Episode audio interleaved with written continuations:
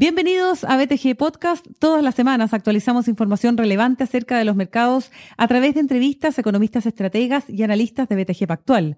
Soy Catalina Edwards y hoy saludamos a Nicolás de Camino, director ejecutivo, gerente de activos alternativos en BTG Pactual. ¿Cómo estás, Nicolás? Un gusto saludarte. Muy bien, ¿y tú?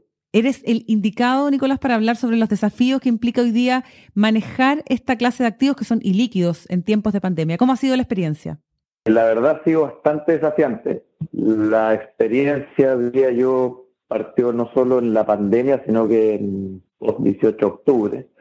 Nos enfrentamos a dos escenarios de estrés que yo en los últimos 10 años que llevo manejando esta estrategia no, no, no tenía recuerdo de. Nosotros hoy día administramos más de 400 mil millones de pesos en cuatro fondos de inversión, todos de deuda privada, con estrategias distintas, pero todos de crédito privado poco lo que, lo que empezamos a hacer post-octubre, ni siquiera post-pandemia, fue empezar a, a cuidar la casa. Nosotros anteriormente reinvertíamos continuamente. Adicionalmente había mucho apetito antes de octubre por la clase activo, entonces los fondos seguían creciendo en términos de activos administrados mensualmente, casi que diría más o menos casi duplicándose anualmente, o sea, como casi un 5 o 10% mensual de crecimiento. Todo eso se frenó y nos dedicamos desde entonces a cuidar el portafolio, a cuidar la cartera. Tenemos entre todas las estrategias, veo, veo más de mil créditos, todos con distintas subyacentes desde factura, financiamiento automotriz, crédito hipotecario, tenemos créditos sindicados a grandes empresas en las que investimos con grandes con bancos.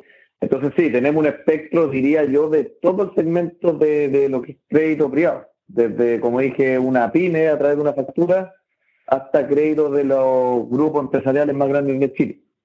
Y por supuesto fácil no ha sido, pero nosotros fieles a nuestra estrategia, sobre todo de prestar con colateral, creo que ha demostrado lo que era parte de la teoría, que en momentos de estrés, cuando uno tiene colateral, esto es garantía, que garantiza ese crédito, porque, por ejemplo, típicamente los bonos, los instrumentos públicos no tienen colateral, eh, todos nuestros créditos privados todos tienen colateral, es bastante más resiliente.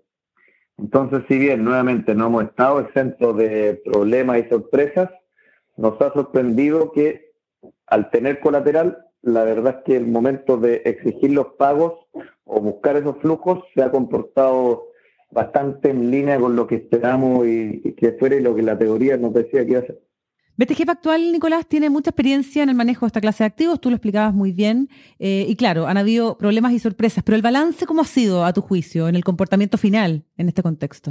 En el comportamiento final, yo diría que después, bueno, lo, hemos estado revisando en noviembre, lo revisamos en marzo, ya parado en junio y seis meses después, creo que ha sido más positivo de lo que pensamos que iba a ser si nos paráramos en diciembre. Algunas de las contrapartes que tuvimos problemas en noviembre, hoy, por ejemplo, ya no hemos pagado seis meses después el 70% de todo el capital intereses y con muy buena probabilidad de recuperar el 30% de lo restado. Eso fue una contraparte asociada a una empresa grande que tuvo problemas en noviembre. Pasado en ese momento, obviamente, estuvimos muy asustados, pero un poco nuestros créditos lo hacemos mediante lo que se llama financiamiento estructurado, con una serie de mitigadores de riesgo, estructuras, patrimonios separados que manejamos los colaterales, etcétera, etcétera, y ha demostrado que funciona. Entonces, dentro de lo duro que ha sido pasar por dos escenarios, ni siquiera uno, dos escenarios de estrés, creemos que el balance está siendo bastante positivo.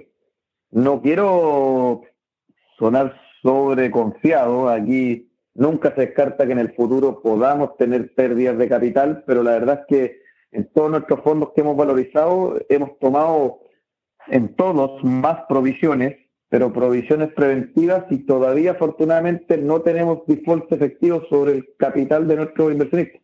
Lo que probablemente parado en noviembre y posteriormente en marzo no habría estado en el más positivo del escenario. Nuevamente, queda mucho camino por delante. Queda harto por ver de cómo se va a parar la economía en Chile y el mundo. Eh, creo que lo que haga el gobierno a nosotros nos tiene un impacto grande por varios lados, nuevamente, porque tenemos crédito a grandes empresas que podrían caer en este programas de ayuda, pero sobre todo tenemos mucho financiamiento que indirectamente llega a la calle a través de pymes, de financiamiento automotriz, etcétera, etcétera. Y hay varias iniciativas del gobierno que, que van en busca de proteger eso. Entonces el partido no ha terminado, pero, pero va mejor de lo que esperábamos hasta ahora. Desde ese punto de vista, en los programas del gobierno Nicolás de Camino, el programa crece. Cuéntanos un poco sobre su operación. Está perfecto. El programa Crece es el nombre que le pusieron al programa para incentivar la inyección de liquidez al sistema financiero no bancario. Llámese que el más conocido y el que ya está activo hace un par de, diría yo, casi dos meses, es el FOGARE, que es un programa el cual beneficia exclusivamente a los bancos mediante garantías a los créditos que den. El programa Crece es un programa para los actores no bancarios, llámese factoring, cajas de compensación, los mismos fondos de deuda privada, etcétera, etcétera, los cuales pueden acceder a un programa que es garantizado por la Corpo, a diferencia del FOGAPE que va más asociado a Banco Estado, en el cual se espera que inviertan AFPs y otros institucionales que le presten a estas compañías. O sea, aquí es un poco distinto, a diferencia del FOGAPE, en el cual no se busca garantizar los créditos de los beneficiarios finales, sino que lo que se busca es garantizar a los que presten liquidez a todas estas empresas que se espera que sean la FP. Este programa ya está, ya tiene su reacción final, que nos hemos estado hablando bien de cerca con la Corpo, hemos participado activamente en, la creación del programa, hemos estado hablando con toda la FP, diría yo, con los principales actores del segmento financiero no bancario, los factores más grandes, etcétera, etcétera. Y el programa ya está en su fase final, a punto de entrar a Contraloría, eh, ya está redactado su versión final, entonces si todo sale bien, esperaríamos que en julio ya esté activo.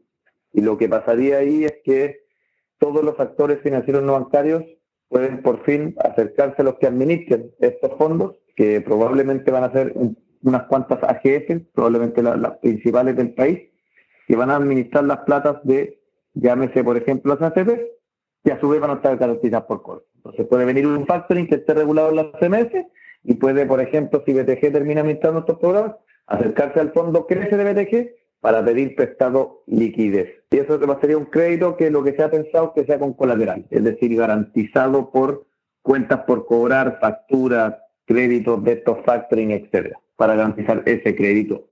¿Y eso les daría una, una liquidez más rápida? Efectivamente sería, uno esperaría que inmediata en el momento que se apruebe, pero también creo yo que, que lo otro que es importante es que sería por un monto considerable, es decir, se espera que, las AFPs incluso pudieran llegar a invertir hasta mil millones de dólares en este segmento, que no, es para nada despreciable, para el tamaño de la industria.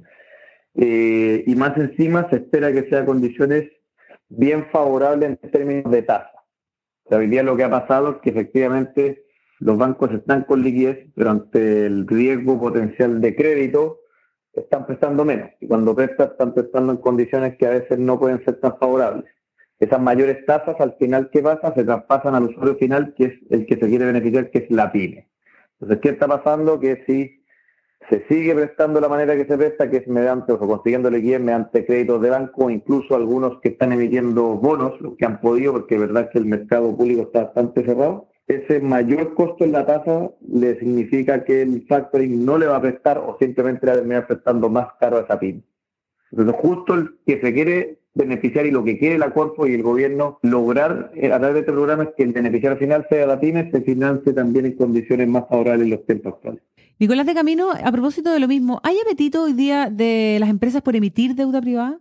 Buena pregunta. Yo diría que sí. O sea, de hecho, hoy día en verdad la mayoría de las empresas están buscando financiamiento, esto mediante todas sus formas más tradicionales, ya sea emitiendo deuda pública, ya sea bancos, o algunos mediante simplemente hemos visto el anuncio de algunos aumentos de capital.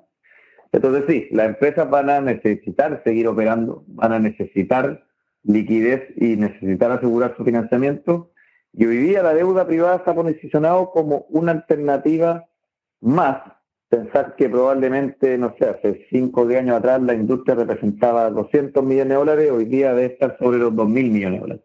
Entonces somos un actor relevante en el cual hoy día las empresas se pueden acercar a pedir financiamiento. Y la verdad es que nosotros estamos viendo algunas oportunidades interesantes. Un poquito respecto a tu pregunta, yo diría que de noviembre a junio solo ha sido cuidar el portafolio y estar encima para todos los mitigadores de riesgo que, que, que, tenemos para los escenarios de estrés. Pero hoy ya estamos viendo algunos pequeños brotes verdes en algunos sectores específicos y con algunas compañías que normalmente yo diría que no se habrían acercado a los fondos de deuda real, pero hoy día sí se están acercando a evaluar potenciales créditos. Entonces nosotros estamos hoy día, por primera vez yo diría, evaluando nuevas inversiones. ¿Qué oportunidades ven para adelante específicamente en esta materia, Nicolás? Mira, hoy día, por ejemplo, está pasando, diría que el mercado está un poco descolocado en ese sentido, porque para de cara a un inversionista que va a tomar un depósito a plazo, hoy día creo que está rentando en torno al 0,5% anual, o incluso en algunos casos en algunos bancos menores. Lo que es, creo, en mi recuerdo, las tasas más bajas que han pasado, no sé si en la historia de Chile, pero por lo menos los de años probablemente sea así en la historia de Chile.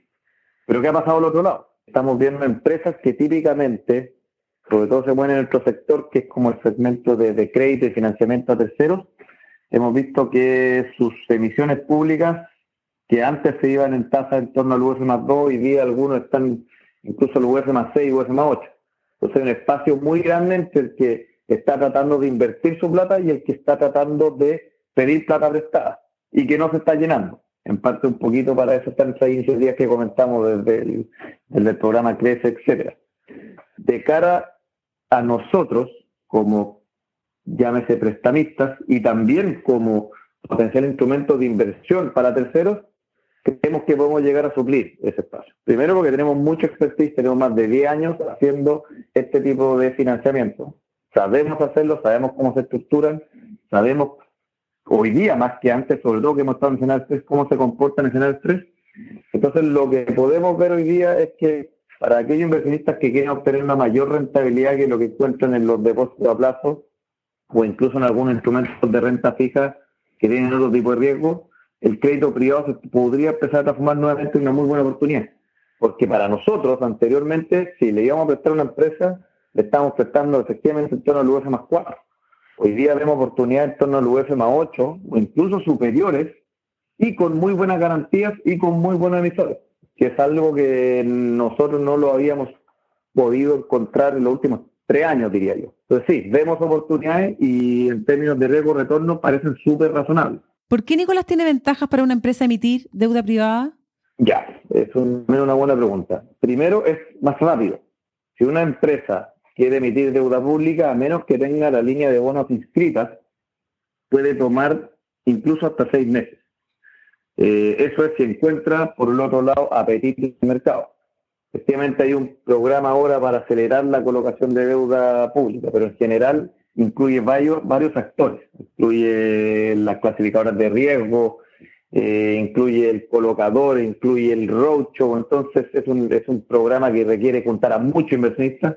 La gracia para una empresa de ir a un fondo de deuda privada es que es un crédito bilateral para todo el sector se interactúa con una sola contraparte, que es el, la jefe o la administradora del fondo, se toman condiciones privadas, que muchas veces las empresas tampoco les gustan dar paseándose por todo el mercado mostrando sus números, y es mucho más rápido. Al interactuarse con una sola contraparte, nosotros hemos hecho créditos que no han tomado, la verdad, claro, hasta tres meses, pero también algunos que no han tomado dos meses, dos semanas, si es que llegamos a un acuerdo rápido. Entonces, es una oportunidad para acceder a liquidez de manera rápida y de manera bilateral, que creo que hoy día también agrega un valor importante. De todas maneras, muy interesante, como siempre, Nicolás de Camino, director ejecutivo, gerente de activos alternativos de BTG Pactual. Muchas gracias por haber estado con nosotros. Gracias a ti, Muy bien, y a ustedes amigos los dejamos invitados por una próxima actualización. Atentos con BTG Podcast. Hasta pronto.